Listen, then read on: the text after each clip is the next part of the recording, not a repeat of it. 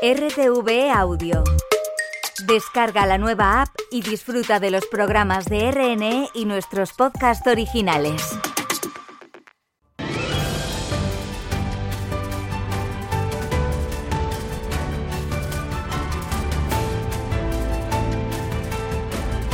Europa Abierta con Carlos Navarro.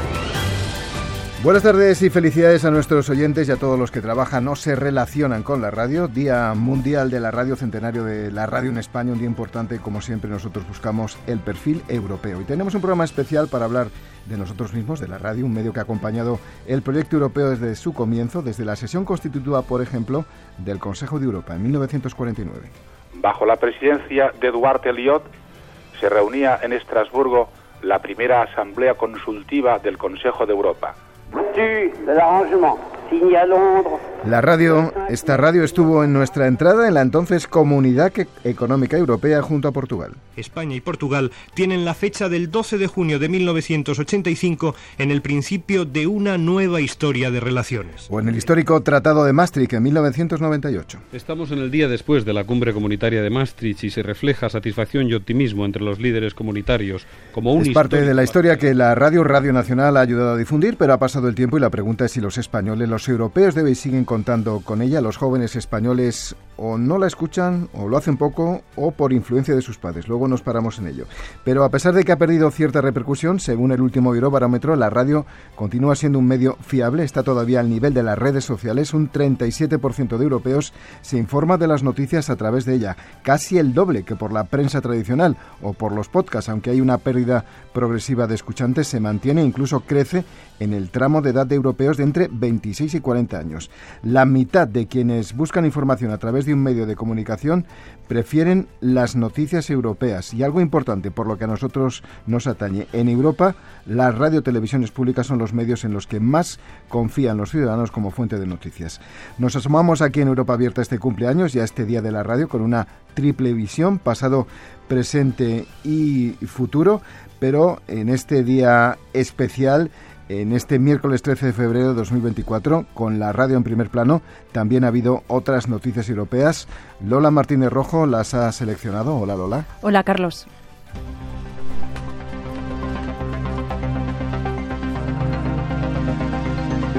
Bruselas adopta la derogación del barbecho para 2024 que entrará en vigor el miércoles. Esta derogación supone que los agricultores no tendrán que mantener un porcentaje de sus tierras cultivables en barbecho durante todo el año. Una medida que, aunque entra en vigor este miércoles, se aplicará de manera retroactiva desde el pasado 1 de enero y seguirán recibiendo los pagos directos de la PAC. Rusia declara en busca y captura a la primera ministra de Estonia, Kaya Kallas, y a políticos letones y lituanos. El motivo de esta orden de búsqueda y captura lo explicaba el portavoz del Kremlin, Dmitry Peskov. Según Peskov, se debe a la destrucción y daños causados a monumentos de soldados soviéticos en Estonia y Lituania, y añade que se trata de acciones hostiles contra la memoria histórica de Rusia. María Zaharova, portavoz de Exteriores rusa, ha añadido que estas órdenes de búsqueda y captura se producen por los crímenes contra la memoria de los que liberaron el mundo del nazismo. A esto ha contestado la portavoz de Exteriores de la Unión Europea, Nabila Masrali. Masrali asegura que Europa está acostumbrada a condenar estas listas infundadas. Y Bruselas otorga 260 millones de euros en becas postdoctorales a más de 1.200 investigadores. Son las becas Marie Skolodoska Curie dirigidas a investigadores de universidades, centros de investigación y organizaciones tanto públicas como privadas.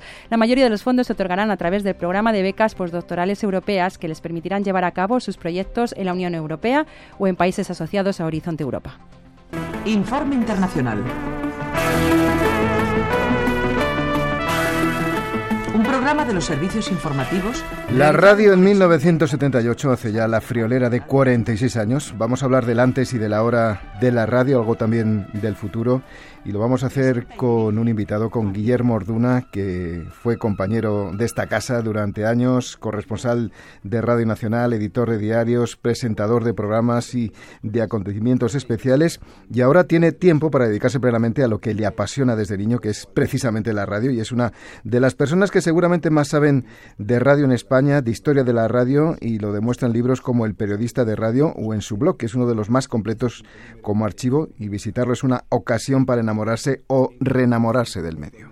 En la tarde de hoy, Juan Pablo II, en un mensaje dirigido al arzobispo de El Salvador, Monseñor Rivera. Bueno, Guillermo Orduna, hace ya un tiempo, estará su voz, vamos a saludarle ahora. Guillermo, un placer que estés otra vez aquí en tu casa. ¿Qué tal?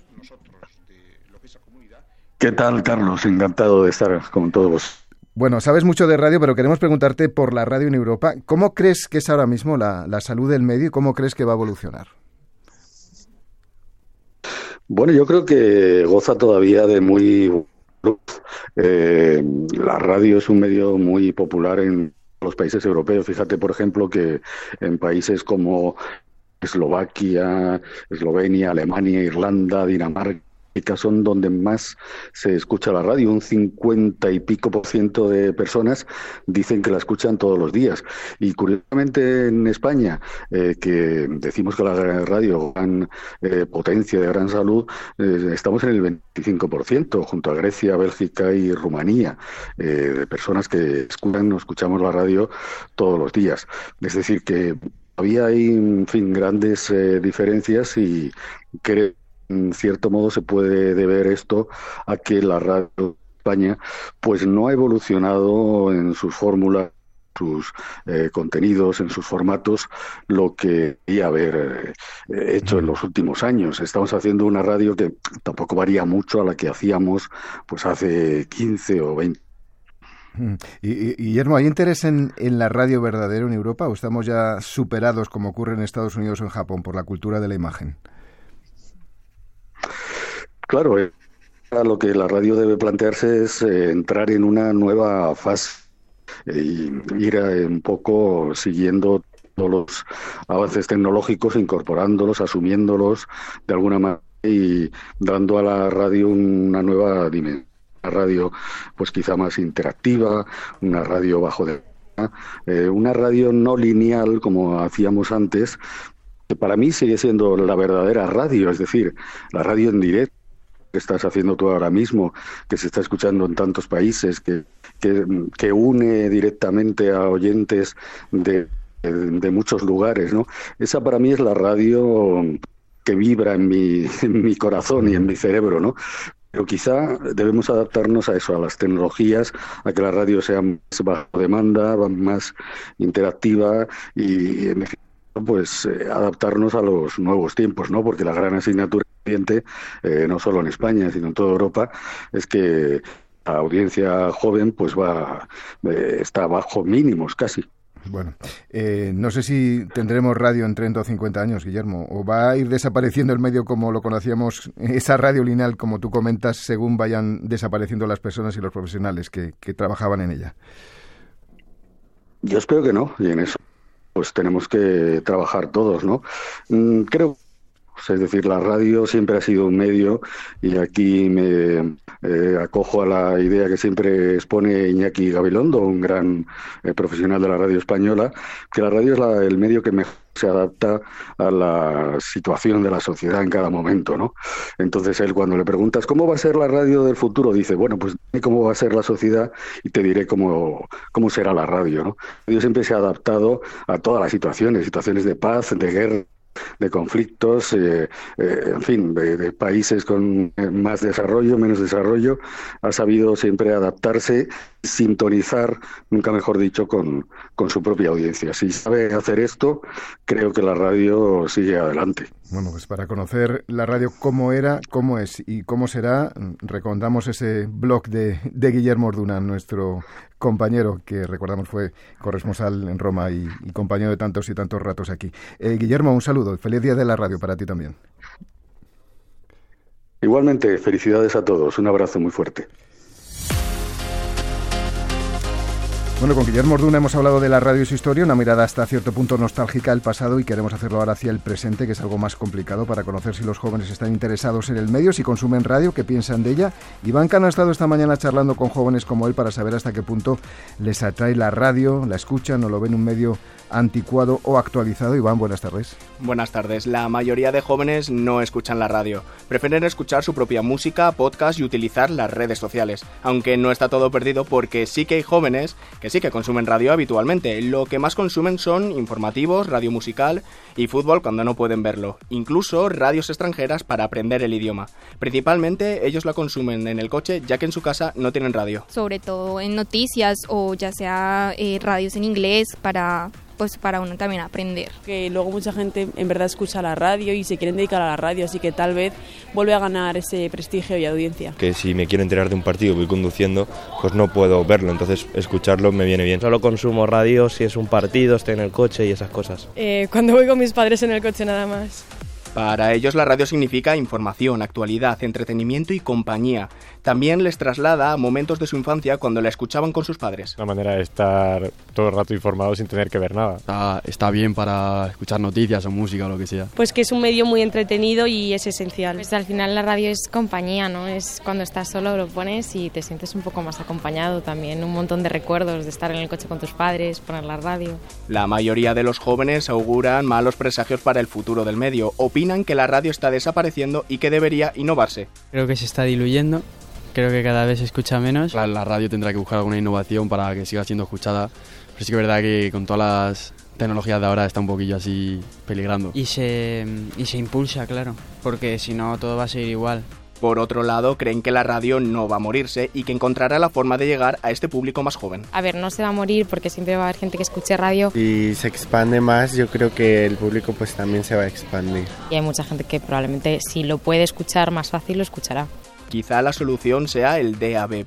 Ninguno lo conocía, pero a todos les ha parecido una buena iniciativa. Gracias Iván, pues vamos a comprobarlo. La radio del pasado y del presente nos asomamos a la del futuro y también esta casa y en esta casa de la radio desde que nosotros emitimos diariamente está ese futuro que se llama, como tú decías, DAB+, DAB+.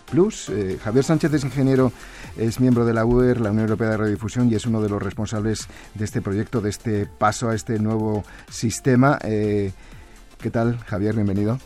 Pues encantado de estar aquí con vosotros, además es un día tan especial. Bueno, que se ha presentado, digamos, se ha puesto de largo hoy desde Torre España. En, en otros países de la Unión Europea ya estaba en marcha, pero aquí en España quizás teníamos uh, cierto retraso, ¿no, Javier? Exacto, era una asignatura pendiente la que teníamos y bueno, pues eh, después de bastante tiempo pues eh, todo llega, ¿no? Y, y, ha llegado hoy, ha llegado hoy por fin. Bueno, decíamos que eh, Javier Sánchez es miembro de la, de la UER. ¿Qué, qué desarrollo está teniendo en, en otros países eh, de nuestro entorno, en otros países europeos, este nuevo sistema DAB+.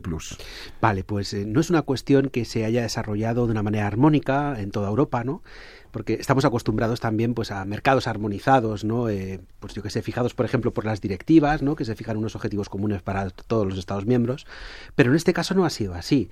En este caso en la Unión Europea lo que se ha aplicado es el principio de subsidiariedad y ha sido cada uno de los Estados miembros el que ha fijado sus propios objetivos con respecto a la radio digital. Por lo tanto, podemos ver disparidad total y absoluta en cuanto a velocidades de adopción y en cuanto a lo que es el despliegue real en cuanto a cobertura ¿no? y en cuanto a número de emisoras. Pero sí que es cierto que hay una Europa de dos o tres velocidades. Pero sí sabemos, por ejemplo, que los nuevos coches ya salen con este sistema y ahí se va a escuchar el DA Plus, ¿no? Esa es la otra parte, que ahí sí que ha armonizado Europa, es lo único que ha armonizado, ¿no? Y entonces, con esa legislación que ya entró en vigor en España eh, y en toda la Unión Europea a partir del 20 de diciembre del año 2021, todos los coches incorporan de serie el receptor de DAB y DAB+. Por lo tanto, hoy en España ya podemos decir que tenemos aproximadamente pues 3 millones de radios sobre ruedas en. Uh -huh. Ha coincidido esta llegada de DAB+, con un apagón digital en la emisión de algunos canales de nuestros de, de, de Radio Televisión Española de definición estándar. Creo que se utiliza esta frecuencia que se deja libre, ¿no?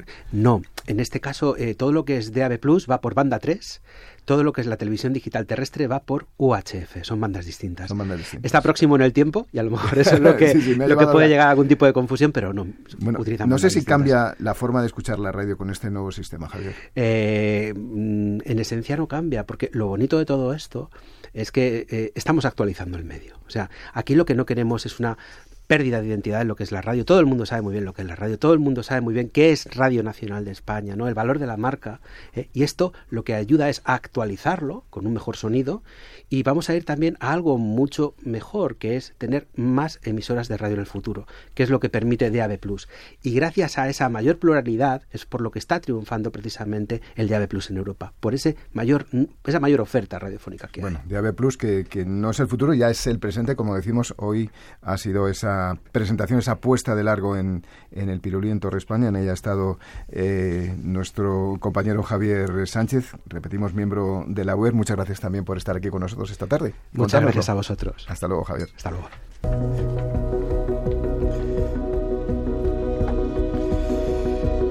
Bueno, y para conseguir eh, eh, avances como el de DAB Plus hay que investigar y España es uno de los países de la Unión Europea donde se sigue dando la paradoja de que importamos tecnología y ciencia y exportamos tecnólogos y científicos. Recientemente conocíamos la noticia de que el científico alicantino Fernando Maestre, Premio Nacional de Investigación en el área de Ciencias y Tecnologías de Recursos Naturales, eh, que es experto en desertificación, ha sido fichado por Arabia Saudí. Maestre ha tenido que rechazar una ayuda millonaria, Lola, concedida recientemente por la Unión Europea para aceptar esta oferta. Sí, este es un ejemplo más de cómo muchos investigadores y científicos europeos terminan haciendo las maletas porque tienen mejores oportunidades fuera que dentro de la Unión Europea, hartos de la burocracia y de la falta de personal estable. El Comité Europeo de las Regiones eh, lleva años advirtiendo de que el fenómeno de la fuga de cerebros pondrá en peligro la sostenibilidad a largo plazo del proyecto europeo si sigue pasándose por alto ese desequilibrio social y económico entre las regiones de origen y, y donde se van los investigadores. En España en concreto tenemos un gran problema porque se invierte mucho dinero en formación y por tanto tenemos muy buenos médicos, físicos, ingenieros, pero no somos capaces de retener el talento. José Ignacio López Sánchez es catedrático de Organización de Empresas y profesor de la Universidad Complutense de Madrid. Buenas tardes. Hola, buenas tardes. Decíamos en la presentación que formamos muy bien, tenemos un gran talento científico y tecnológico, pero tanto en España como en muchos países de Europa parece que no somos capaces de retener ese talento. Desde su punto de vista, ¿cuál es la base de esa fuga de cerebros que tenemos aquí en Europa? Efectivamente, se puede decir claramente que España es un país que genera talento, eh, exportamos talento, pero sin embargo importamos tecnología. Es decir, el capital más importante, que es el capital, el factor humano, lo tenemos, lo formamos bien. Pero es cierto que cuando se trata sobre todo en determinadas actividades científicas investigadoras, cuando una persona que ha desarrollado su tesis doctoral quiere continuar con la investigación, los recursos con los que cuenta en España son recursos pues bastante más reducidos que en otros países como los países anglosajones, principalmente Estados Unidos, Reino Unido o Alemania, Bélgica, por ejemplo. Entonces allí no solamente van a tener mayores sueldos, sino que van a tener eh, también mayor posibilidad de desarrollar su carrera profesional eh, y al mismo tiempo hacer algo que para un científico es lo más importante, que sus resultados se vean reconocidos. En España, profesor, la inversión en I+D, en investigación y desarrollo, es del 1,43% del PIB frente al 2,3% que es el promedio de la Unión Europea, así que casi el doble. ¿Seguimos sin tomarnos en serio la importancia de la ciencia como base para ser un país competitivo?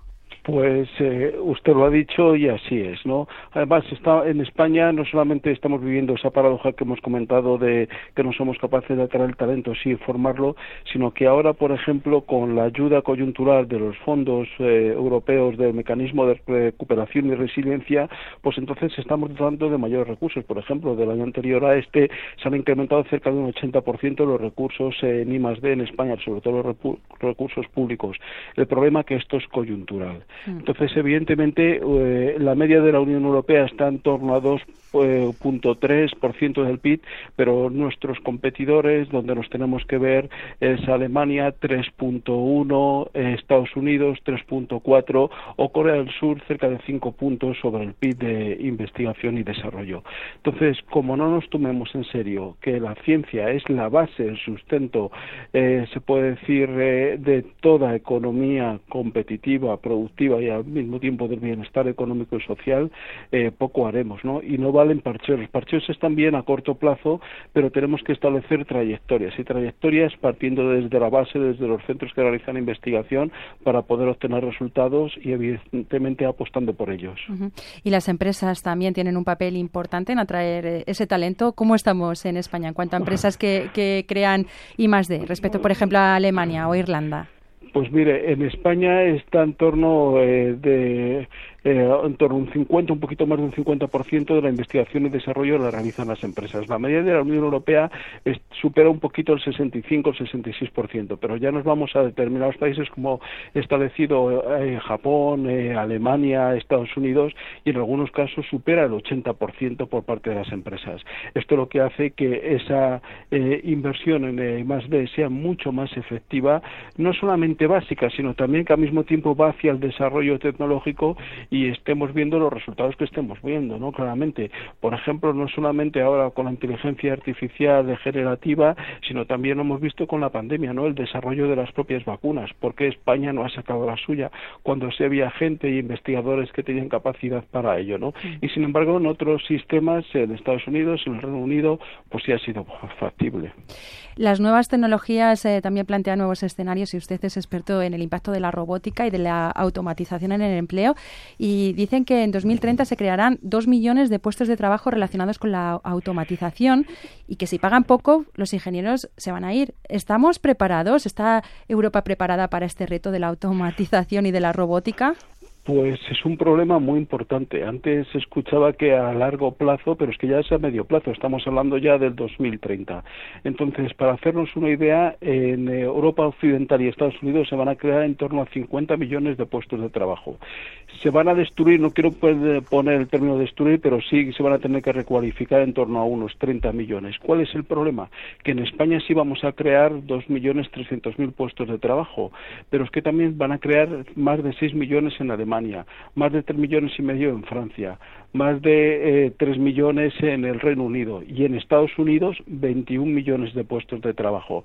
Entonces, evidentemente, las personas, un, una persona pues de 25 o 30 años que suponen en torno actualmente el 30% de la emigración del talento hacia otros otros países, pues si evidentemente no encuentran los resultados adecuados aquí o satisfactorios, principalmente en torno a sus sueldos y salarios y su capacidad de promoción, pues irán fuera. Y eso va a ser muy problemático porque muchos de nuestros ingenieros, muchos de nuestros médicos, muchos de nuestros bioquímicos o biólogos moleculares eh, tienen una formación muy buena y van a tener que, pues, bueno, pues irse fuera por estas razones que estamos comentando. Pues ojalá se tomen esas medidas para retener ese talento que tanto necesitamos. José Ignacio López Sánchez, catedrático de Organización de Empresas de la Universidad Complutense de Madrid. Muchas gracias. A ustedes un saludo, gracias. Un saludo. Un 13 de febrero de 2024, es decir, hace hoy 100 años, eh, esta fue la primera música, 1924, que se escuchó en una emisora española EAJ1 Radio Barcelona, Granada de Albeniz, E de España, AJ por las siglas de Telegrafía sin hilos y uno por ser la número uno. Fue el cuarteto Tomé en el Hotel Colón de la ciudad condal. No existe una grabación de ese día, pero sí hay constancia histórica de que fue esa pieza Granada de Albeniz la que se oyó desde la azotea del hotel haciendo historia. Y nosotros escuchamos esta versión de Andrés Segovia a la guitarra para despedir este día especial en Europa Abierta, el Día de la Radio. Hasta mañana.